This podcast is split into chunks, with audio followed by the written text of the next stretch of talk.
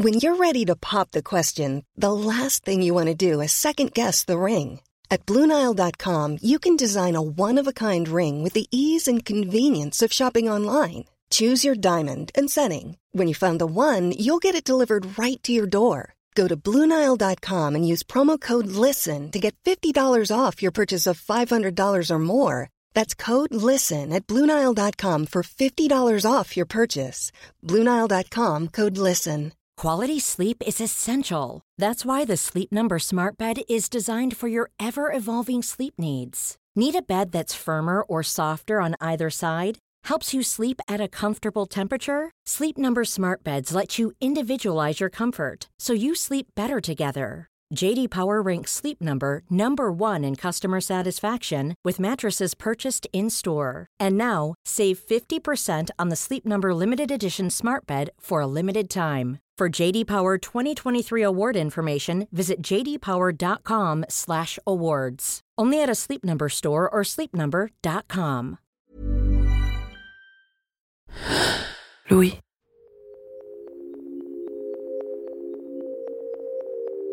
Le dernier épisode d'émotion était consacré à l'introversion. Il s'appelle Le monde n'est-il pas fait pour les introvertis? Après l'avoir réalisé, il m'a semblé évident qu'il fallait ensuite que je m'intéresse à l'autre camp, celui des extravertis, que la société aurait tendance à plus valoriser, comme vous l'avez appris dans le précédent épisode de cette mini-série. Je parle de camp des extravertis parce que j'ai parfois eu l'impression, lors de mes interviews, qu'il y avait deux camps justement, deux camps qui se faisaient face un peu comme deux équipes adverses lors d'un match de foot. L'équipe des introvertis et celle des extravertis. L'équipe des introvertis semble avoir du ressentiment envers les extravertis, qui seraient plus bavards et qui prendraient toute la place. Ça me fait un peu penser, de façon exagérée, au clan dans les séries américaines, où au lycée, les gens populaires font de l'ombre aux personnes plus discrètes. Mais pourquoi les extravertis, ces personnes si sociables, peu inhibées et davantage sensibles à l'approbation sociale, agacent Est-ce que la société est plus conçue à leur image Sont-elles forcément à envier? Pour le savoir, j'ai donné la parole à deux personnes qui se disent extraverties, pour avoir leur perception de l'image qu'elles renvoient aux autres, mais aussi pour comprendre leur extraversion. Je m'appelle Cyrielle Bedu. Bienvenue dans Émotion.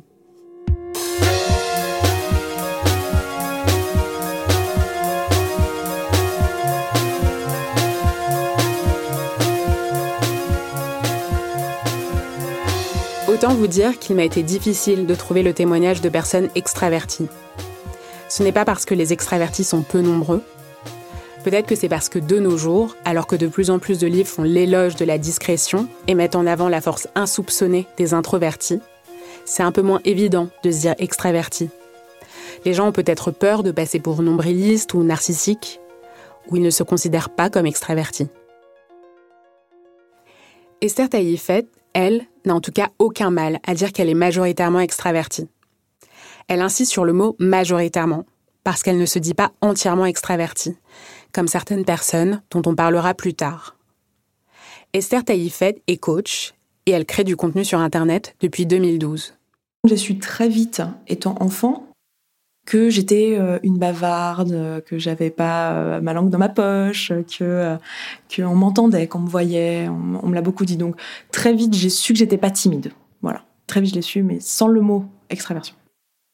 Dans mon expérience, ça a été vu à la fois comme quelque chose de positif d'une certaine manière, mais aussi comme quelque chose de négatif. Euh, il y a un aspect positif de voilà, je suis sociable. Voilà, j'étais une enfant facile quoi. J'allais chez quelqu'un, j'avais pas peur de parler, etc. Mais étant enfant en tout cas et adolescente euh, en tant que femme, enfin moi je le vis comme étant surtout lié au fait que j'étais une femme.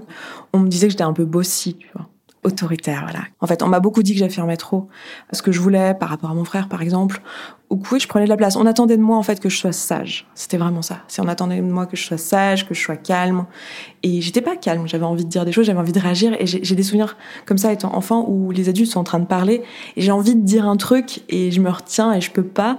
Et j'ai l'impression que si je le fais, ben, on va me le reprocher, en fait. Donc, euh, ouais, le côté prendre pas mal de place, euh, on me l'a beaucoup reproché, ouais. Et en même temps, moi, il y a plein de fois dans ma vie où en fait, j'ai pas voulu prendre la place, mais on me la donne en fait. Ça m'est arrivé dans des, tu sais, des, trucs simples comme euh, tu, fais un travail en groupe au lycée ou même dans le milieu professionnel où à un moment donné c'est sur un projet en groupe. Et en fait, on va partir du principe que je vais être leader du projet, alors que moi c'est pas là où je suis la meilleure et je pense qu'il y a quelqu'un d'autre dans le groupe qui serait meilleur. Ou, même moi j'ai pas envie, mais juste parce qu'à un moment donné je, parle ou que je donne mon avis, on va me donner cette place là. Et en fait, j'ai l'impression qu'il y a une espèce de, boucle de rétroaction sur euh, t'es un petit peu euh, plus avenant que d'autres personnes et du coup on va te donner plus de place et du coup tu vas en prendre plus enfin moi il y a plein plein de fois où, où en fait j'ai pas eu envie de prendre de la place j'ai juste eu envie de dire le truc que je pensais et que les autres puissent le faire aussi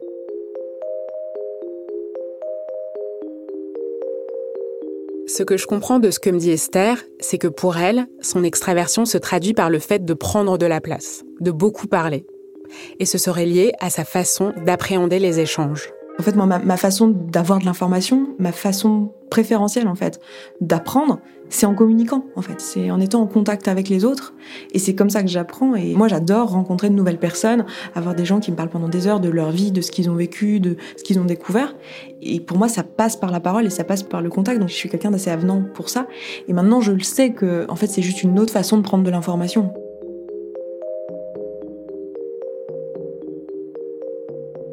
Pour Esther, les extravertis, comme elle, ont besoin de communiquer pour se ressourcer. Ils se sentent galvanisés, revigorés, boostés par les échanges. Ça les motive, ça leur donne de l'énergie. Quand vous parlez à un extraverti, il va pouvoir euh, rebondir à ce que vous dites, il va pouvoir euh, créer sa pensée là, maintenant, il n'a pas besoin d'y réfléchir tout seul, il, va pouvoir brainstormer à plusieurs. Là où quelqu'un qui est introverti va avoir besoin d'écouter, et de rassembler ses idées et potentiellement de les écrire, mais en tout cas de le faire seul. Un introverti, quand il va être avec euh, des personnes, ça va plutôt le vider de son énergie plutôt que de lui en donner. Donc euh, pour moi, la grosse différence, elle est là. Donc quand on se pose la question, je dirais, est-ce que quand vous venez de passer une après-midi avec plein de monde, vous vous êtes remonté pour euh, toute la semaine ou est-ce que vous êtes vidé pour toute la semaine? J'ai parlé de cet aspect avec Martin Storm. Il est docteur en psychologie et enseignant-chercheur à l'IESEC, une école de commerce qui a des antennes à Lille et à Paris une personne qui est extravertie, en fait, qu'est-ce qui la caractérise? Bah, C'est qu'elle voit les interactions sociales comme une source d'opportunité. Ça peut être l'opportunité de gonfler son estime de soi en étant le centre de l'attention. Ça peut être l'opportunité de rencontrer des personnes intéressantes qui vont donner des perspectives de vie différentes. Donc c'est en fait normal qu'elles puisent leur énergie, qu'elles se ressourcent dans le fait d'être avec les autres. Et une personne qui est introvertie, en revanche, elle voit les choses complètement différemment. Parce que pour une personne introvertie, l'interaction sociale, c'est pas spécialement une source d'opportunité. Du coup, ces personnes qui sont introverties, elles doivent fournir un effort, l'effort de socialiser, elles vont quand même faire un petit effort hein, pour parler, etc. Mais c'est pas un effort qui est vraiment récompensé. Et quand on fournit un effort important et qu'on n'est pas récompensé, ben, ça engendre du stress et de la fatigue. J'ai demandé à Martin Storm de m'en dire plus sur ce qui caractérise l'extraversion. Est-ce qu'on peut être tout le temps extraverti? À chaque instant de la journée, à chaque interaction sociale? Ou est-ce que c'est un trait de caractère que les extravertis n'ont que de temps en temps, quand ils sont en soirée par exemple? Martin Storm a commencé par me parler de Carl Gustav Jung. Vous savez, c'est le psychiatre qui a inventé les concepts d'introversion et d'extraversion, dont je parlais dans le précédent épisode. Historiquement, c'est vrai que c'est Carl Jung qui a parlé de ça en psychologie. Après, donc c'est vraiment une approche très différente, Carl Jung. C'est une approche plutôt en type, donc l'idée, c'est qu'il y a des types de personnalités, donc des classes très différenciées de personnes. Il y a la classe des introvertis, la classe des extravertis. Aujourd'hui, c'est pas un modèle qui est très accepté par la communauté scientifique. Maintenant, on a plutôt tendance à dire qu'en fait, il y a un continuum. Donc il y a un trait qui est l'extraversion. Si on n'a pas du tout ce trait, bah, on est introverti. Et si on l'a totalement, bah, on est extraverti. Mais il y a toute une, euh, une, série de nuances entre les deux. On peut être moyennement extraverti, on peut être euh, légèrement extraverti, on peut être très extraverti. Vous voyez ce que je veux dire? C'est pas un système euh, dichotomique. C'est la différence, je dirais, avec Jung. L'extraversion, ça doit d'abord être pensé comme un état, un peu comme une humeur ou une émotion. Donc de la, de la même façon qu'on peut être dans un état émotionnel triste, on peut être dans un état comportemental extraverti. Donc un état extraverti, c'est quoi? Bah, C'est un état qui est caractérisé par euh, toute une série de comportements bien identifiés. Quand on est extraverti, bah, on est bavard, euh, on s'ouvre à l'autre, on est énergique. ce qui va déclencher en fait ces comportements typiques de l'extraversion, ce qui fait qu'on se met dans un état extraverti, c'est en fait les buts qu'on poursuit, et en particulier le but de socialiser pour l'extraversion. Donc lorsqu'on veut socialiser, ben, en général c'est plus efficace d'être euh, bavard, de s'ouvrir à l'autre, d'être énergique, plutôt que d'être silencieux, fermé sur soi ou apathique. Et donc après, la question c'est qu'est-ce qui fait que le but de socialiser, il est activé? Bah, Le but de socialiser, il peut être activé en fait par des caractéristiques de la situation dans laquelle on se trouve. Par exemple, si je suis dans un premier rendez-vous amoureux avec une personne euh, que je connais mal, bah, mon but c'est de socialiser. Donc bah, je vais essayer de me mettre dans un état extraverti. En revanche, lorsque, par exemple, j'essaie d'apprendre par cœur un cours pour un examen et je suis avec, à côté de quelqu'un qui, vit avec moi, par exemple, ah, mon but, c'est pas du tout de socialiser à ce moment, mais c'est de, me concentrer sur ma tâche et de travailler dur. Donc, euh, ce que je vais faire, c'est que je vais me mettre dans un état plutôt introverti. Il y a donc un état d'extraversion qui peut être vécu par tous, même par les introvertis, et qui est l'état dans lequel on est quand on veut sociabiliser avec quelqu'un. Et il y a un trait de caractère extraverti qu'a Esther Taïfet, qui peut être activé par des caractéristiques de notre personnalité, par nos aptitudes, nos croyances, nos valeurs ou par notre éducation. Par exemple, je peux avoir la croyance que c'est important de faire des nouvelles rencontres parce que, par exemple, je me dis que ça va ouvrir des nouvelles perspectives de vie, etc. Si j'ai cette croyance, je vais, dans la plupart des situations où ce sera possible, me comporter de façon extravertie afin de faciliter les rencontres. Donc les gens ils diront de moi quelque chose comme bah, c'est un extraverti. Donc il y a une personnalité extravertie. Et dans ces cas-là, on parle d'extraversion non plus comme d'un état, mais comme d'un trait de personnalité. Donc en fonction de, des valeurs qu'on a, des croyances qu'on a, des aptitudes qu'on a, bah, on peut avoir une personnalité plus ou moins extravertie. Donc en résumé, fait, on peut parler de l'extraversion comme, d'un état, un état comportemental, mais on peut aussi en parler comme un trait de personnalité. Et alors, bah, ça recouvre en fait un ensemble complexe de processus socio-cognitifs. J'ai dit valeurs, croyances, aptitudes, qui font qu'on est plus souvent que les autres dans un état extraverti. Alors je crois qu'il n'y a pas un seul processus socio-cognitif qui amène à une personnalité extravertie. Enfin, pour le dire autrement, on peut être extraverti pour différentes raisons. Donc, certains extravertis le sont parce qu'ils sont à l'aise lorsqu'ils socialisent. Donc, on peut imaginer que ces extravertis-là, ben, ils ont un haut niveau de confiance en eux dans les interactions sociales. Mais on peut aussi imaginer que certains extravertis le sont parce qu'ils croient que c'est mieux pour eux. Et sans pour autant se sentir à l'aise lorsqu'ils se comportent de façon extravertie. Donc ils, se disent voilà, il faut que je le fasse, mais ils n'ont pas forcément la capacité à le faire. Et donc on peut imaginer que ces personnes qui se forcent à être extraverties, c'est des personnes qui se font un peu violence pour être extraverties. Bah, peut-être que ces personnes, elles n'ont pas spécialement euh, confiance en elles, même si elles en donnent l'impression. Cela peut être le cas dans des cultures ou dans des environnements dans lesquels l'extraversion est survalorisée. Comme aux États-Unis par exemple, où le fait d'être à l'aise à l'oral et de toujours se mettre en avant est très apprécié. Mais cela peut aussi être le cas dans certaines entreprises, dans certaines écoles ou dans certaines familles. Pierre Zawi a justement grandi dans une famille où l'on parlait beaucoup, tout le temps. Il pense que c'est de là que vient son extraversion. Il est philosophe, professeur à l'université Paris Diderot, et il a écrit le livre La discrétion ou l'art de disparaître. Je suis pas du tout quelqu'un de discret, et c'était même, ça a fait amuser beaucoup mes amis quand j'ai écrit un livre sur la discrétion, mais avant j'avais deux amis extrêmement discret et qui, qui était assez admirable. Donc ça part d'une expérience d'admiration sur celui qui justement, moi je suis très extraverti, j'ai besoin de parler tout le temps et je sais qu'il y a une souffrance, qu'il y a quelque chose qui va pas dans ce désir absolument de tenir toujours le rachoir, d'être au centre de l'attention et, je trouvais qu'il y avait au contraire une, une beauté, une douceur chez les gens qui savent euh, qui savent se tenir, qui savent se tenir un peu mieux. Donc c'est c'est pas du tout un livre autobiographique, c'est un livre d'hommage du vice à la vertu, on pourrait appeler ça comme ça. Donc pour vous, c'était une façon de les comprendre et de vous comprendre aussi euh, d'une certaine façon ou de disséquer la discrétion, c'est ça, en l'admirant? Voilà, de la disséquer, de pas faire de la psychologie, de pas hum, à mettre des étiquettes sur les gens et de me rendre compte aussi que même pour quelqu'un comme moi, pathologiquement extraverti parce que on a la, le sentiment qui à mon avis est totalement faux que les gens extravertis sont bien dans leur peau et que les gens introvertis au contraire ne savent pas vivre, faire partager leurs émotions mais hein, je crois que l'extraversion comme l'introversion ont des formes saines et des formes pathologiques.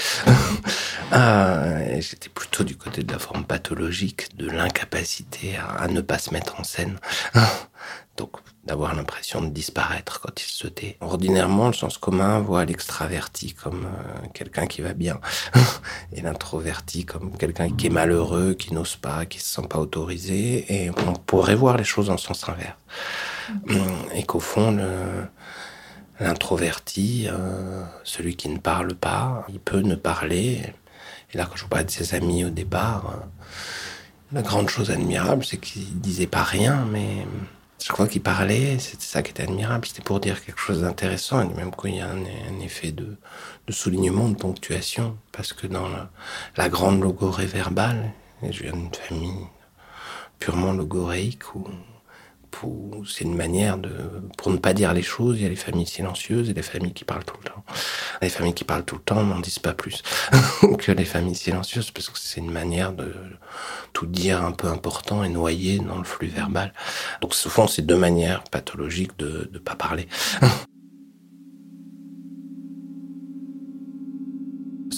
c'est l'extraversion permanente, c'est les, grandes gueules. C'est ceux qui ont besoin continuellement d'être toujours premiers. Et là, dans, je, ne sais pas, après, il faudrait, psychanalytiquement, il faudrait, faudrait aller voir, mais il y a sans doute une peur et la terreur d'une perte, quand même.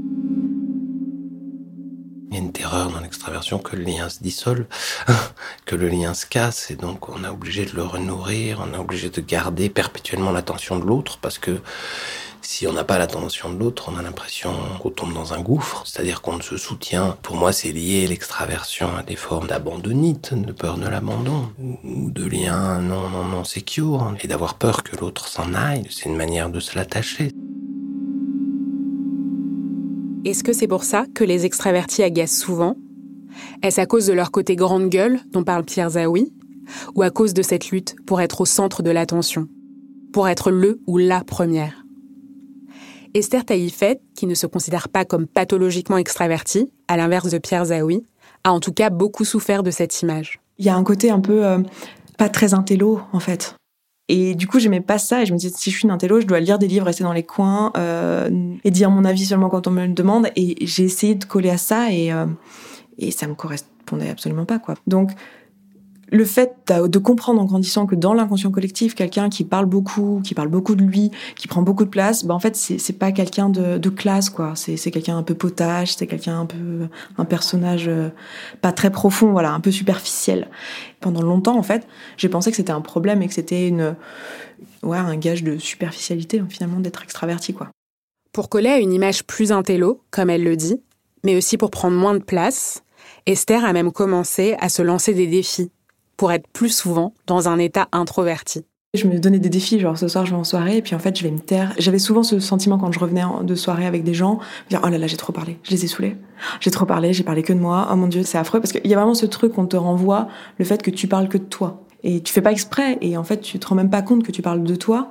Tu as l'impression de parler des autres. Et, je trouve d'ailleurs souvent que c'est même un reproche un peu injuste. Parce que en pratique quand tu poses des questions à un introverti il va te faire des réponses fermées quoi. Tu vas te dire parle-moi de toi. Puis il va te faire tu vas dire t'as aimé euh, la musique ce soir? Il va dire oui alors qu'un extraverti va dire oui, mais euh, machin, mais si, mais là, puis il va te raconter, puis au final, euh, au bout de deux secondes, il te parle de son voyage en Thaïlande, tu vois. Et du coup, je trouve ça souvent un peu injuste. Donc j'ai souvent ressenti ce sentiment d'injustice, de me dire, on me dit, je prends de la place, et en même temps, bah, les autres la prennent pas, et quand j'essaie de leur donner, ils la prennent pas. Esther Taïfet prend sur elle parfois, pour moins parler et se mettre moins au centre. Elle ne gomme pas sa personnalité extravertie, elle l'atténue simplement, par moments. Elle met de l'eau dans son vin elle fait des efforts. À l'inverse, certains introvertis font eux aussi des efforts dans certaines situations pour être plus dans l'extraversion et sociabiliser, même quand ils aimeraient plutôt écouter et observer. Mais cette capacité à s'adapter a changé ponctuellement sa façon d'être pour permettre des interactions sociales plus équilibrées. Tout le monde ne l'a pas. C'est ce que m'a expliqué Martin Storm, tout le monde peut réguler dans une certaine mesure l'état d'extraversion dans lequel il se trouve en fonction de la situation. Mais bien sûr, il y a certaines personnes qui sont meilleures que d'autres pour réguler leurs états comportementaux.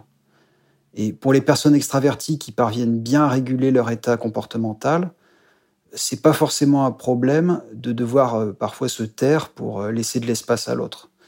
Mais euh, pour les personnes extraverties qui parviennent pas bien à réguler leur état comportemental, donc là on dit que c'est des personnes qui ont une personnalité rigide, bah, pour ces personnes en fait c'est difficile de pas se comporter de façon extravertie.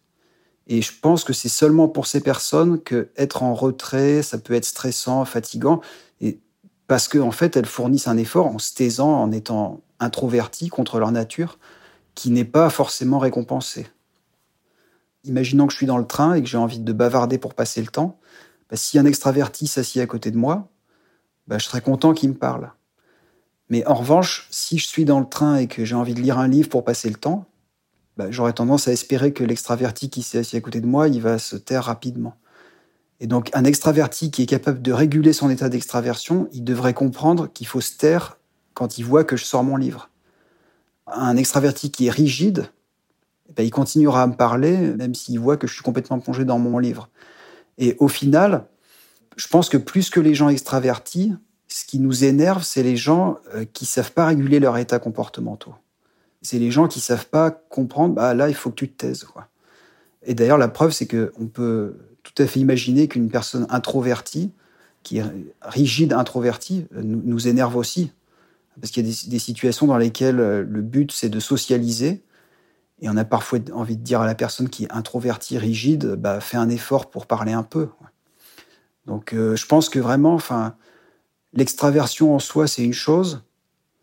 Mais ce qui est le plus important dans la personnalité, c'est la flexibilité de la personnalité. C'est la flexibilité qu'on a dans le fait de se mettre dans un état euh, comportemental ou un autre, en fonction de ce qu'il faut faire dans la situation. Après, si on est vraiment très très rigide ou au contraire très très très flexible, on peut imaginer que ça devient pathologique. Quelqu'un qui, serait complètement, euh, qui changerait d'état comportemental toutes les cinq secondes, ça serait pas très euh, fonctionnel. Quelqu'un qui serait complètement rigide euh, dans toutes les situations, qui serait toujours extraverti, bah, ça serait pas non plus très fonctionnel. Donc, c'est dans l'extrême en fait qu'il y a, y a peut-être une forme de pathologie. C'est deux types de modalités psychiques et il n'y en a aucune qui marche bien. C'est deux mécanismes de défense au départ. C'est une pulsion qui est douloureuse et qu'on ne peut pas satisfaire dans le réel. Donc, dans tous les cas, il ne faut pas chercher de solution idéale. Il me semble que la maladie commence quand on est collé à un seul type de mécanisme et qu'on vit à peu près bien quand on, on sait tous les manipuler.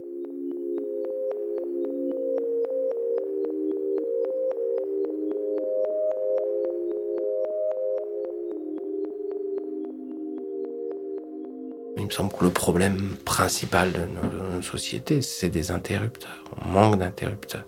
Et interrompre, c'est pas dissoudre, c'est pas nier, c'est pas violenter. c'est simplement dire, ça va. On pose son ego de côté pour un moment, pour un spectacle, un dîner, une rencontre avec quelqu'un, on l'écoute. Au lieu de vouloir parler, un peu comme un vieux enlève son dentier avant de s'endormir, c'est pas dire qu'il le remettra pas au matin. Mais voilà, c'est à la fois du repos et de, la respiration. Qu'est-ce qui rend un, extraverti, pour parler de l'envers, qu'est-ce qui rend un extraverti insupportable? C'est pas au fond qu'il parle fort, qu'il rit fort, qu'il se manifeste, parce que ça, ça peut être joyeux et vivant, c'est qu'il sait pas s'arrêter. C'était la grande question d'Aristote, il faut savoir s'arrêter. Et l'extraverti passe de la générosité à la tyrannie quand justement il s'arrête pas. Le fait qu'Esther Taïfet puisse réguler son extraversion lui permet donc d'interagir plus facilement avec des personnes introverties, plus même qu'avec des personnes extraverties. Elle s'est même rendue compte dernièrement qu'elle n'avait été en couple jusqu'à présent qu'avec des introvertis. Je crois que ça arrivait qu'une seule fois euh, et pas longtemps que je sois avec un extraverti. Et c'est en étant avec un extraverti que je me suis dit ah oui, je sais pourquoi je suis pas avec des extravertis en fait. On s'écoute pas en fait.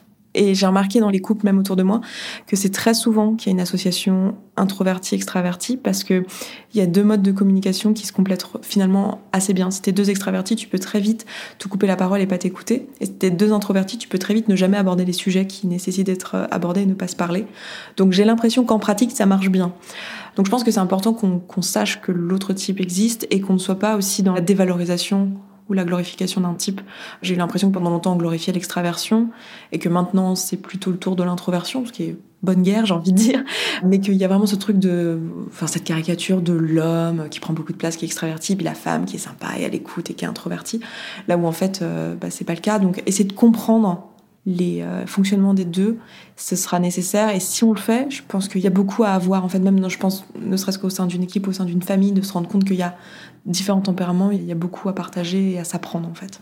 Et maintenant que je connais mon extraversion et que je sais qu'il y a beaucoup de personnes qui sont introverties, euh, dans mon travail, typiquement, je vais volontairement aller voir les introvertis, leur dire toi, qu'est-ce que tu en penses? Dis-moi, leur donner la parole pour laisser la place. Mais de mon expérience, en fait, il y a beaucoup d'introvertis qui sont en fait beaucoup plus pertinents sur des postes de leader ou des postes décisionnels ou des. Enfin là, là je pense au travail, mais même l'organisation des vacances, en fait, moi je pense à mes dernières vacances avec des amis, c'est finalement un introverti qui s'est occupé de l'organisation de l'hôtel, de, du train et tout ça. Et en fait, bah, vu qu'il est posé, vu qu'il réfléchit seul et qu'il n'est pas influencé par 12 000 personnes à prendre des décisions trop vite, bah, en fait, très souvent, c'est des personnes qui sont plus, euh, peuvent être plus calmes en fait dans leur prise de décision. Alors là, je, renforce l'idée qu'un un extraverti hein, part un peu dans tous les sens, mais disons que le fonctionnement naturel d'un extraverti, oui, ça va être de plus partir dans tous les sens qu'un introverti. Donc voilà, en gros, je serais mitigée sur cette notion de il faut absolument être extraverti pour être leader. Je pense juste que en pratique, c'est souvent ce qui se passe, euh, juste parce que ce genre de moment en fait où on décide qui va être leader dans le groupe, ça se fait en un claquement de doigts. Enfin, c'est ça, ça se base sur une une personne dit ah oui moi ça me dérange pas ou une, phrase. Et en fait si l'introverti il a mis deux secondes de réflexion avant de parler bah ça y est c'est décidé en fait. Ça se passe très très vite. Donc je pense qu'en pratique c'est surtout pour ça que ce sont des extravertis qui sont leaders. Pas tellement parce que c'est forcément les personnes les plus pertinentes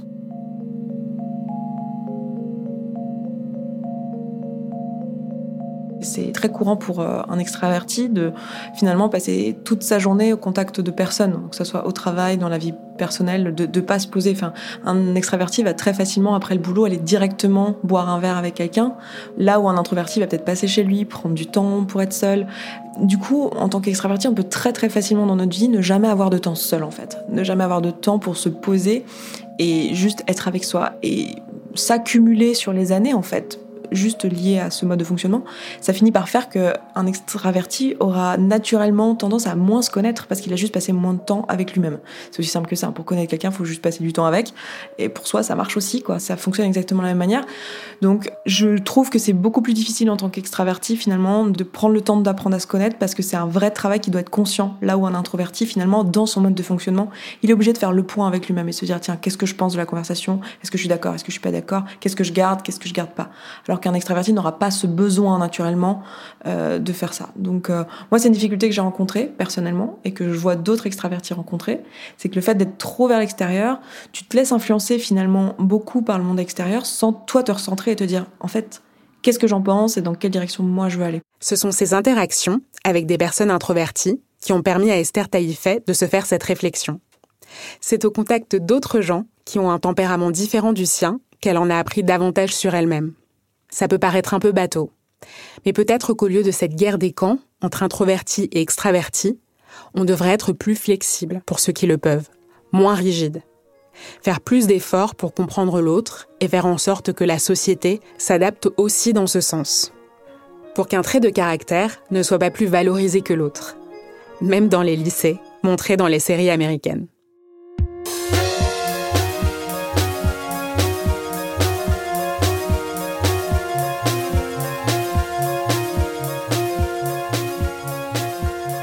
Venez d'écouter Émotion, un podcast de Louis Média.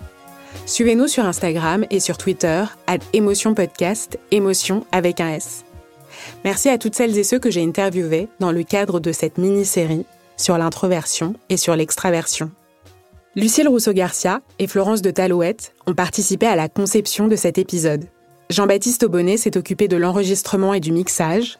La composition musicale est de Nicolas Vert. Elle a été remixée par Charles de Cilia qui s'est aussi occupé de la réalisation. Nicolas Degélis a lui composé le générique d'émotion. Marion Gérard est responsable de production de nos podcasts. Maureen Wilson est responsable éditoriale. Mélissa Bounois est à la direction des productions et Charlotte Pulowski est directrice éditoriale. Émotion, c'est un lundi sur deux, là où vous avez l'habitude d'écouter vos podcasts. iTunes, Google Podcasts, SoundCloud, Spotify ou YouTube. Vous pouvez nous laisser des étoiles et nous laisser des commentaires. Et si cette mini-série vous a plu, parlez-en autour de vous. Si vous aimez Émotion, vous aimerez aussi sûrement nos autres podcasts, comme Entre, le Book Club, Injustice ou encore Travail en cours. Travail en cours, c'est justement un podcast qui explore les bouleversements du travail et sa place dans nos vies. Un des derniers épisodes est consacré à la souffrance au travail dans les milieux engagés, tels que le monde associatif. Bonne écoute et à bientôt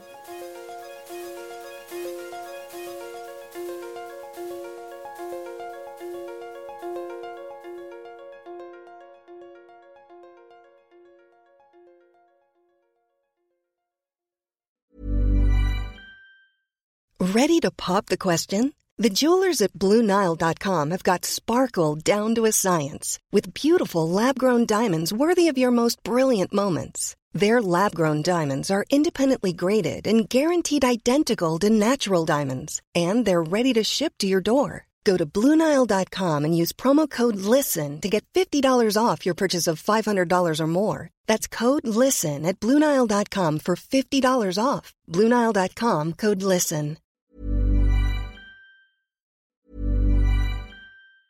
Planning for your next trip?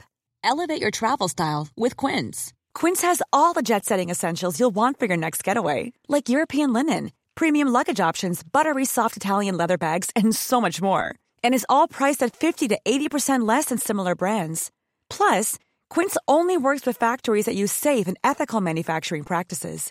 Pack your bags with high-quality essentials you'll be wearing for vacations to come with Quince. Go to quince.com slash pack for free shipping and 365-day returns. Brought to you by Lexus. Some things do more than their stated functions, because exceptional things inspire you to do exceptional things. To this select list, we add the all-new Lexus GX. With its exceptional capability, you'll see possibilities you never knew existed, sending you far outside your comfort zone. But as much as the GX challenges you, it also spoils you. Its intuitive technology and luxurious features mean that wherever you go, you'll never go without. Live up to it. The all-new Lexus GX.